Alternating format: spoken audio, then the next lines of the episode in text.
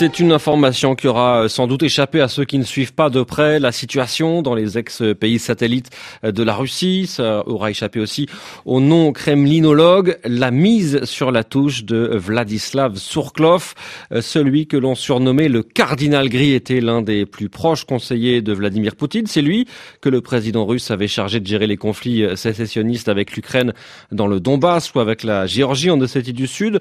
Pour en parler, nous sommes en ligne avec Régis Janté. Bonjour Régis. Bonjour.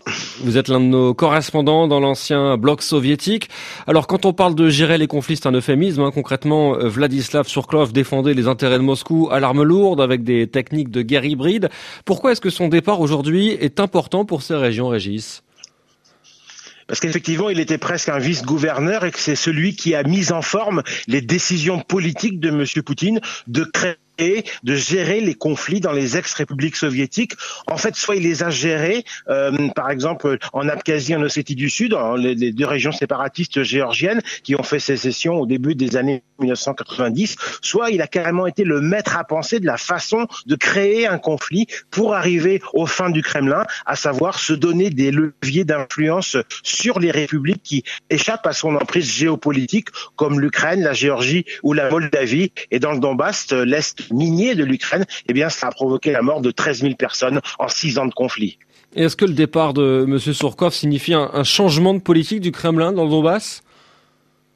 Alors effectivement, son départ a été motivé officiellement par un changement de cours politique en Ukraine. Mais alors, qu'entend-on par là au Kremlin? Rien n'indique qu'il s'agit d'un changement d'objectif, mais si certains observateurs aujourd'hui se demandent si pour faire euh, lever les sanctions occidentales contre elle, la Russie ne serait pas prête à certains compromis. Mais notons que Vladislav Surkov est remplacé par Dimitri Kozak, qui était jusque fin janvier vice-premier ministre et qui vient d'intégrer l'administration présidentielle, qui est le véritable siège du pouvoir russe. Monsieur Kozak sert le même homme que Surkov, le maître du Kremlin, Vladimir Poutine. Il a d'ailleurs travaillé sur les conflits dans le passé, il y a une quinzaine d'années, celui de Transnistrie, la région séparatiste de Moldavie, où il avait mené une action pas très différente de celle de M. Surkov, à vrai dire. Alors pourquoi Kozak plutôt que Surkov aujourd'hui?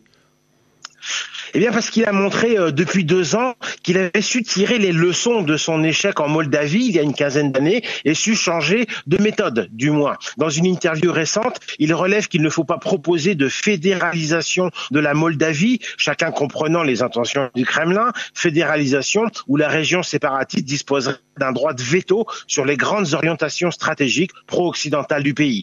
Mais le terme étant impossible à faire euh, accepter la population moldave, comme ukrainienne d'ailleurs, M. Kozak suggère de parler de statut spécial pour euh, certaines régions. Mais surtout, il propose de plus œuvrer en secret, mais ouvertement, avec les pouvoirs et les populations concernées, et sur la base d'une négociation avec les autres grandes puissances intéressées, États-Unis, Européens. Et cela a permis à Moscou de plutôt arriver à ses fins en 2019 en Moldavie. Merci beaucoup, Régis Janté, correspondant régional de RFI.